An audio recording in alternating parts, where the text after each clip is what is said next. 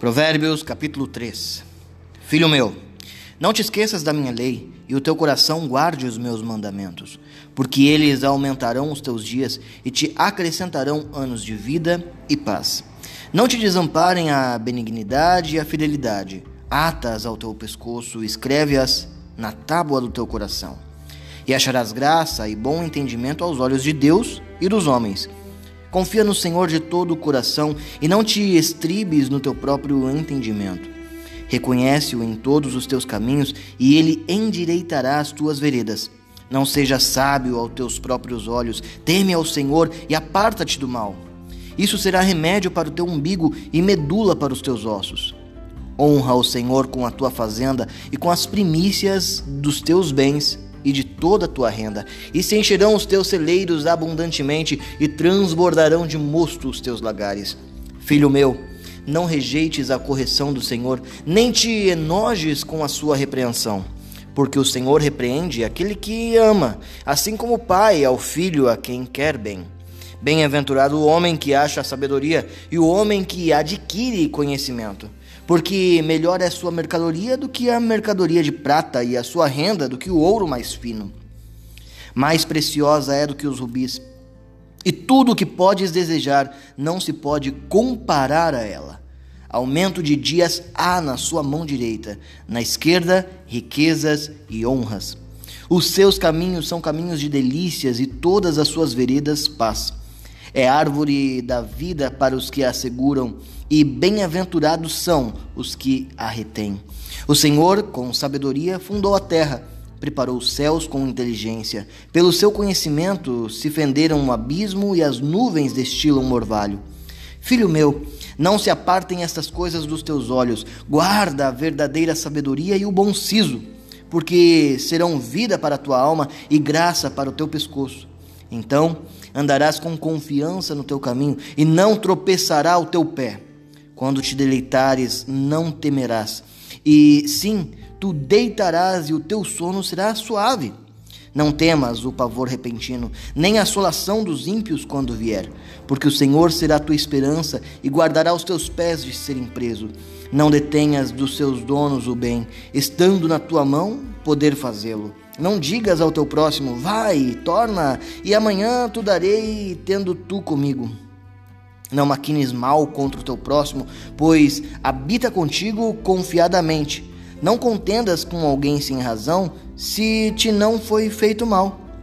Não tenhas inveja do homem violento, nem escolhas em um dos seus caminhos, porque o perverso é abominação para o Senhor, mas os sinceros está o seu segredo.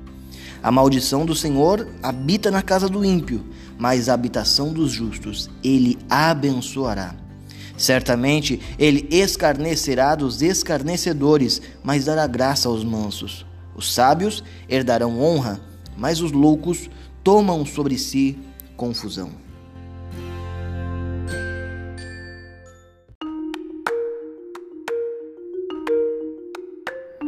No versículo 6, nós vemos que é Deus quem dá a sabedoria e da sua boca vem o conhecimento e entendimento.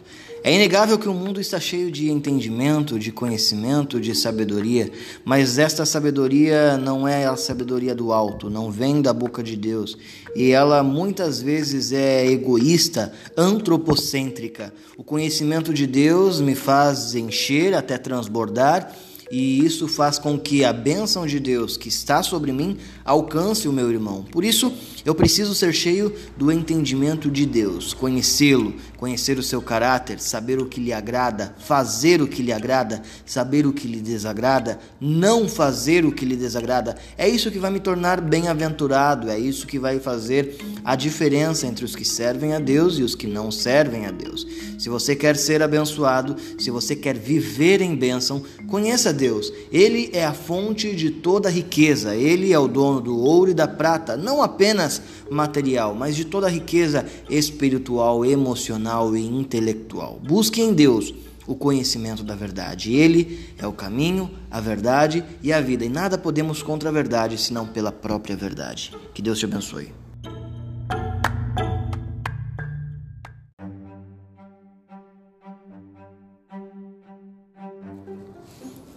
Provérbios capítulo 4 A sabedoria suprema. Ouçam, meus filhos, a instrução de um pai e estejam atentos e obterão discernimento. O ensino que lhes ofereço é bom, por isso não abandonem minha instrução.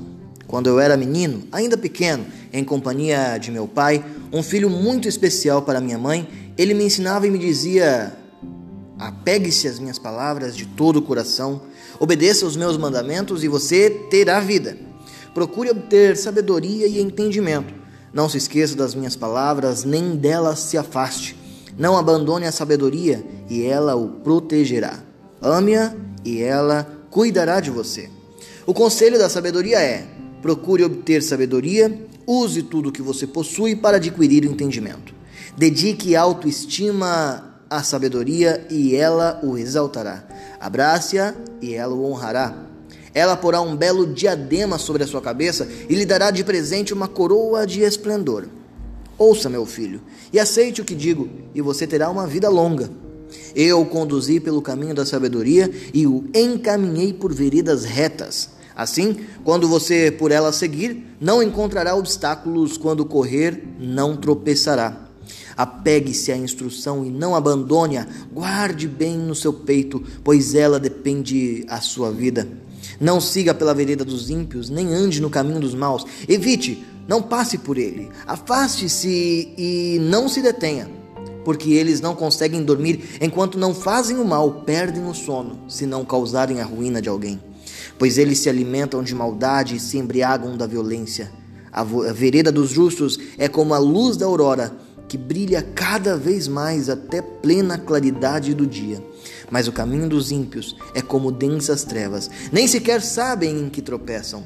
Meu filho, escute o que lhe digo, preste atenção às minhas palavras, nunca as perca de vistas, guarde-as no fundo do coração, pois são vida para quem as encontra e saúde para todo o seu ser.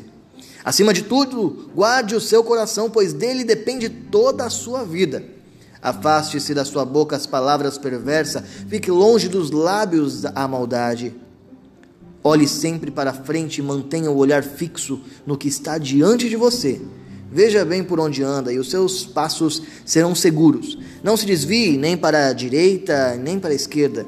Afaste os seus pés da maldade.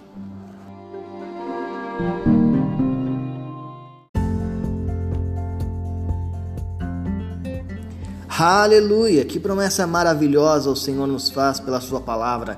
A vereda dos justos é como a luz da alvorada que brilha cada vez mais até a plena claridade do dia. Nós vamos em aumento. Nós que conhecemos a Deus e que buscamos conhecê-lo pela Sua palavra, vamos crescendo de glória em glória até sermos dia perfeito. Obviamente, existem muitas imperfeições, existem muitos erros a serem corrigidos, mas a própria palavra de Deus vai nos colocar no prumo até que nós sejamos a imagem e semelhança do nosso Rei Jesus. Que Deus te abençoe.